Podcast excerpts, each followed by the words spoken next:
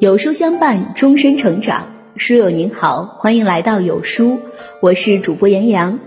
今天我们要分享的文章是来自于嘉诚的《黑人宝宝出生八天被弃草丛，上海奶奶捡回家养了二十一年，不管是黑是白，这个孩子我要定了。君龙呀，你去做啥？我陪阿奶去新家。午后的弄堂里，一个皮肤黝黑、人高马大的大男孩，一边用地道的上海话熟络地跟街坊邻居打招呼，一边搀扶着颤颤巍巍的奶奶。奶奶时不时拍拍他的手，他用手扶了扶眼镜，腼腆地笑着。这个黑人男孩就是朱军龙，他虽然有一个中国名字，能说一口流利的汉语。却有着黝黑的皮肤、卷曲的头发，从肤色来看，他是个黑人孩子，但是在内心深处，他却将自己视为真正的中国人。那么，黑人男孩朱军龙是怎么进入这个普通的中国家庭？他和奶奶朱水宝之间又有着怎样的感人故事呢？不管他是黑的白的，这个孩子我要定了。提到七十六岁上海奶奶朱水宝和黑人男孩朱军龙的跨国亲情，还要从二十一年前说起。二零零零年的八月八日清晨六点，家住上海浦东新区北蔡镇长征村的老太太朱水宝，像往常一样拎着菜篮子去镇上的菜市场买菜，从菜场出来。朱水宝走上了一条紧挨着沪南公路的村道，突然听到脚边的草丛中隐隐传来呜哇的哭声，好像是小猫叫。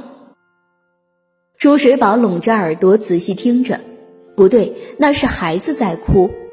朱水宝丢下菜篮子，拔腿向哭声奔去。他慢慢拨开脚边的草丛，轻轻地将手探进去。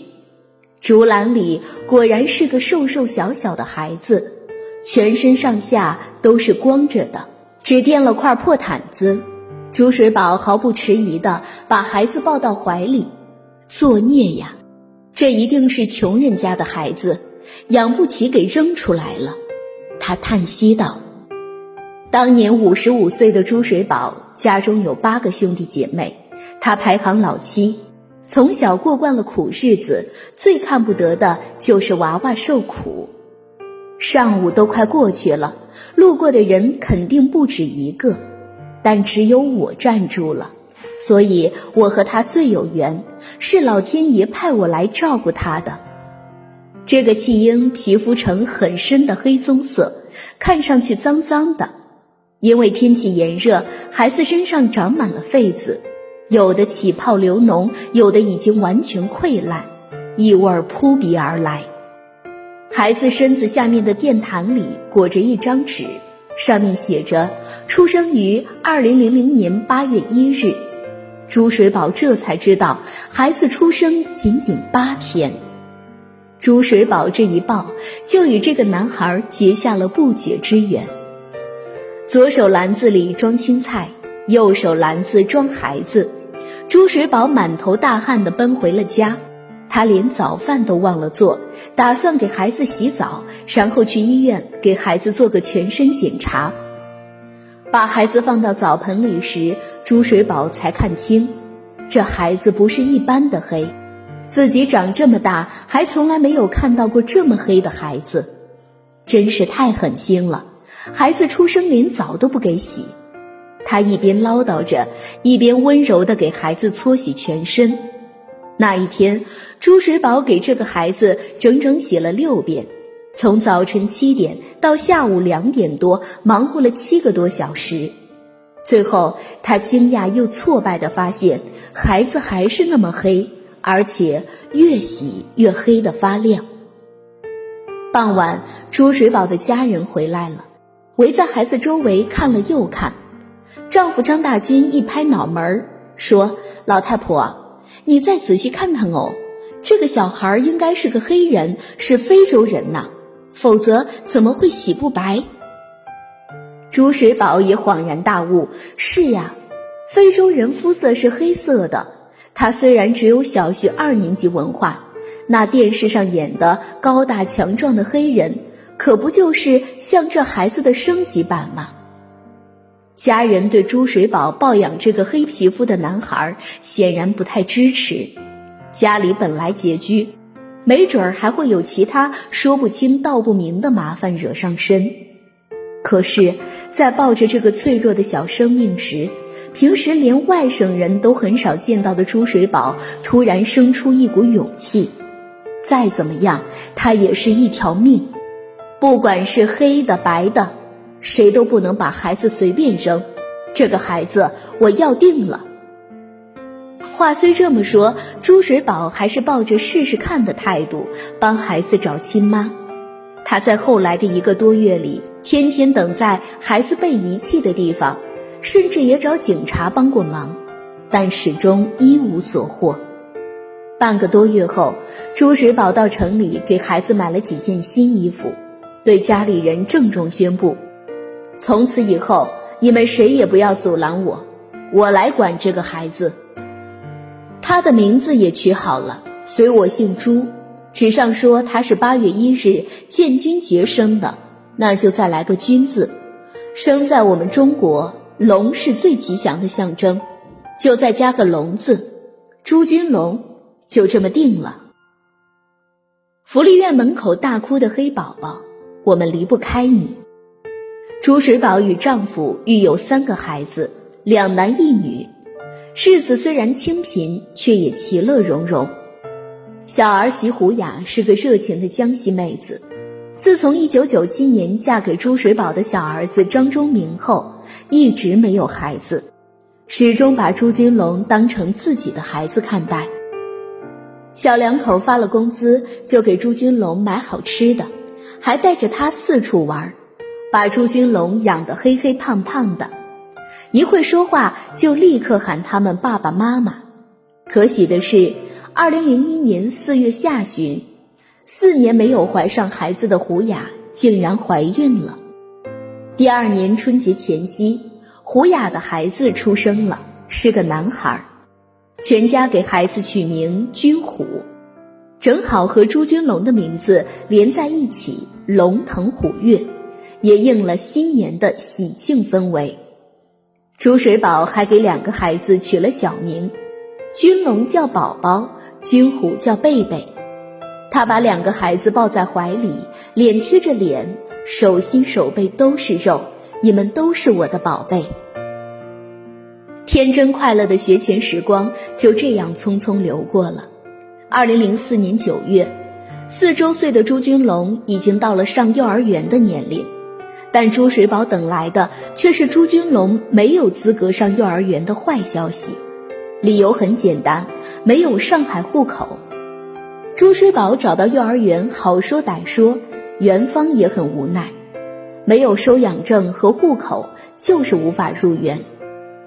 朱水宝和老伴儿急坏了，奔波了半个多月，还是没有找到办法。朱水宝咬咬牙对老伴儿说。我们不能耽误了军龙上学。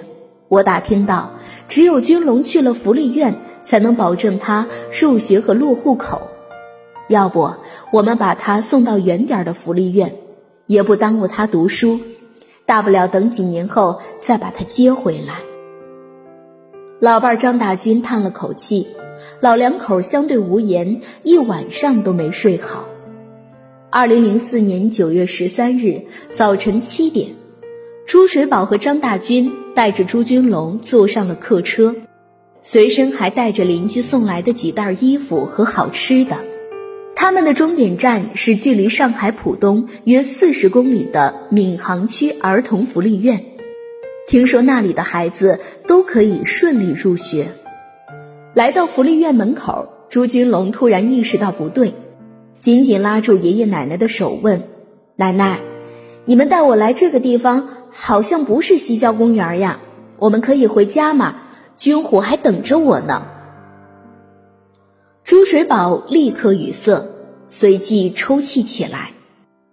看到奶奶哭了，朱军龙内心的失落和恐惧也涌了出来。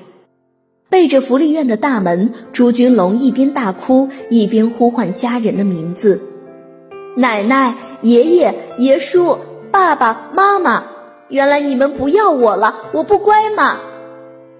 他哭得上气不接下气，把老两口的心都哭碎了。这怎么办呀？朱水宝和张大军急得团团转，不知道怎么哄孩子，也不知道该把孩子送到哪里。最后，由于朱军龙的国籍无法确定，福利院又没有遇到过类似的情况，院长思虑再三，决定让他们回家等消息。哎，哎，好。老两口背上行李，忙不迭地拉起朱军龙，赶上了回家的车。那天下午，从闵行到家两个多小时的车程，三个人兜兜转转换了好几趟公交车，但朱军龙一直死死拽着朱水宝的手，怎么都不肯松开。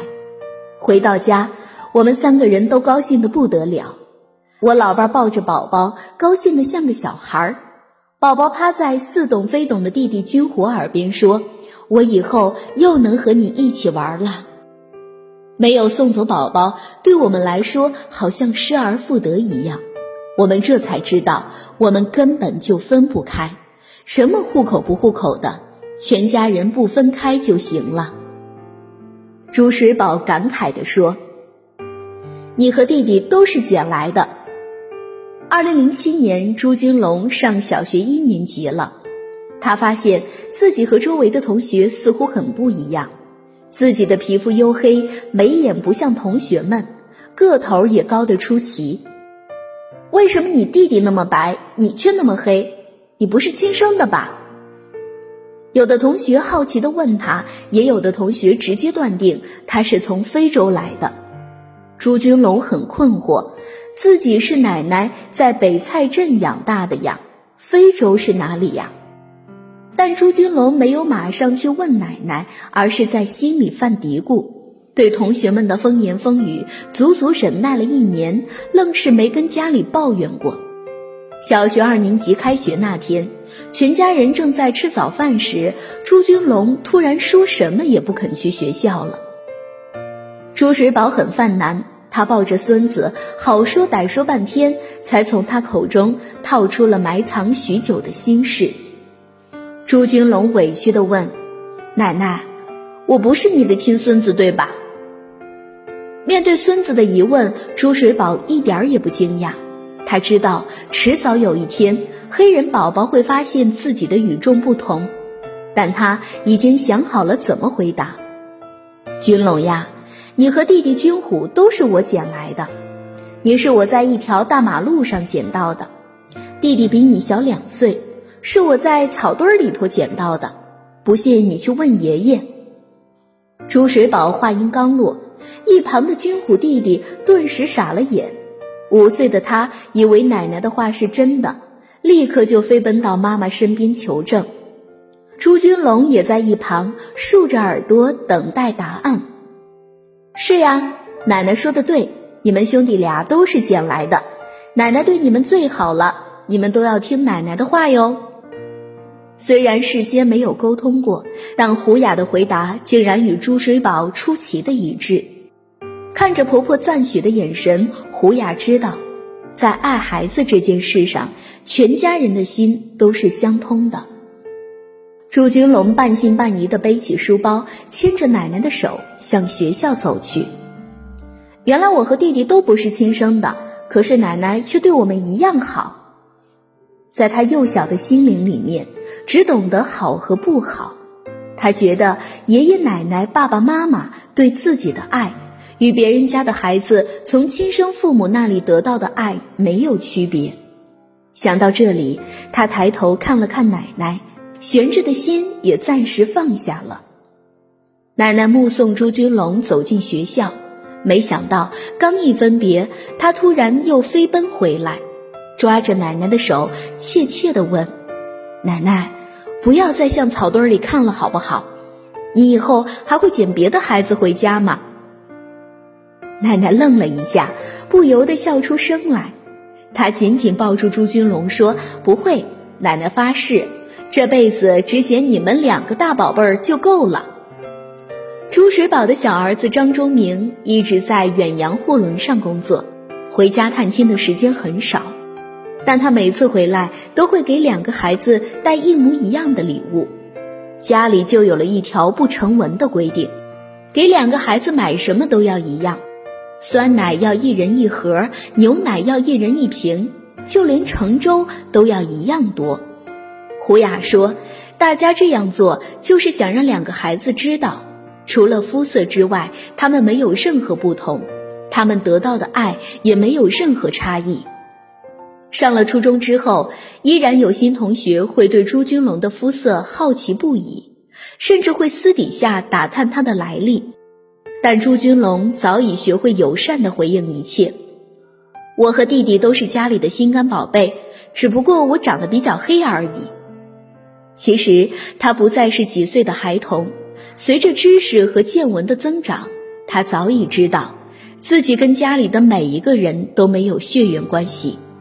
小学二年级的那个早上，奶奶和妈妈确实对他撒了谎，但相比这些，他更记得的是。每个早上，妈妈都会给他爱的抱抱，在深夜里会打着哈欠为他热牛奶。每个晚上，奶奶都会忍着身体的酸痛哄他入睡之后才去歇息。而他的弟弟军虎恨不得天天黏在他身边，把他当体育明星一样崇拜着。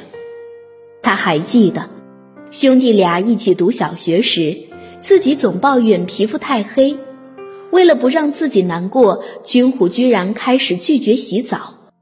他想陪哥哥一起变黑，这个计划被妈妈制止后，他就每天偷偷跑到院子里去晒太阳。一个暑假下来，皮肤黑的直逼哥哥。你们到底谁是军龙，谁是军虎？奶奶揉着他们的脸蛋儿，哭笑不得。跟这么多年的亲情比起来，血缘好像没有那么重要了。朱军龙羞涩地笑着，对家人的爱毫不怀疑。奶奶，我想送你一台时光机。随着朱家人的多方咨询和求助，上海浦东新区相关部门决定给予朱军龙特事特办。二零一四年，收养证和户口都办了下来，朱家的户口簿上填上了朱军龙的名字。他终于能像同龄的本地孩子一样，通过正常途径上学了。二零一七年七月一日，祖孙俩高高兴兴地搬进了上海浦东新区的一处新居。这套新房是当地政府特地分配给祖孙俩的。有了户口和新家，十七岁的朱军龙摆脱了黑户的身份。奶奶多年的奔波和辛苦，终于有了结果。跟普通的中国孩子一样，朱军龙也曾经为偏科烦恼着。他期中考试可以拿到语文一百四十四分的好成绩，他的普通话和上海话说的同样牛气，但他似乎天生对数学不感兴趣，每次考试都只能拿到几十分。他对外语也没有什么天赋，经常在及格线上就止了步。英语单词还没有唐诗宋词背得流利，他见了生人会不好意思，甚至会忘了打招呼。但他和中国孩子又有些不一样，天生的体能优势让他玩起来比任何孩子都大胆，磕了碰了从不喊痛。在小区里，他跑步的速度和爬树的功夫没人可以匹敌。刚到小学五年级，身高就一路猛长到一米七。他的饭量也差不多是同龄人的三倍，长个的这几年几乎要把家里的米缸吃到见底儿。在家人的悉心照顾与呵护下，黑人的乐观烂漫和中国人的腼腆文气，在朱军龙的身上一点都不突兀，融合的刚刚好。身体状况大不如前的朱水宝，已经不能接送朱军龙上下学了。但他每天依旧会到小区门口等候孙子归来。上楼梯时，祖孙俩走的都很慢。朱军龙走在奶奶身后，一只手拎着书包，另一只手在奶奶的后背和腰上拖着。奶奶深一脚浅一脚地爬着楼，她也随着奶奶的身形左右轻轻摇晃。奶奶，我现在就是你的拐杖，等有一天你老的走不动了，我就会从拐杖变成你的飞椅。听到朱君龙的这句话，朱水宝笑了。哟，这一米八五的拐杖会不会很贵呀？奶奶没怎么读过书，没见过这么大的拐杖呢。奶奶。你小时候家里穷，从来没有去过西郊公园，也从来没和大象、熊猫他们玩过吧？等我长大了，我想发明一台时光机，让你穿越到小时候，这样你也能重新读一次书，再多去几趟西郊公园，和熊猫一起玩。二零一八年，十八岁的朱军龙考上了大学，为着这一天，奶奶已经期待了太久。孩子上学那天，奶奶老泪纵横。她经常这样说：“小家伙将来能上大学，能有一技之长，能自食其力，我这几年的辛苦也就没白费了。”如今一梦成真，奶奶如何不开心呢？朱军龙曾经对朋友说：“他以后不会去主动寻找亲生爸妈，因为他觉得友情可以有很多种。”但亲情只要有一份就够了。他也很想出国去看看外面的世界，用从国外赚来的钱给奶奶换个别墅，把国外的故事讲给奶奶听。军龙呀，把这些衣服收起来吧。好嘞。朱军龙从一叠衣服中掏出了几件白衬衫，放在衣柜最显眼的地方。我穿白衬衫比别人都显得精神。朱军龙看着奶奶，奶奶也慈爱地看着他。爱是这份超越血缘、超越国界的亲情里最坚实的纽带。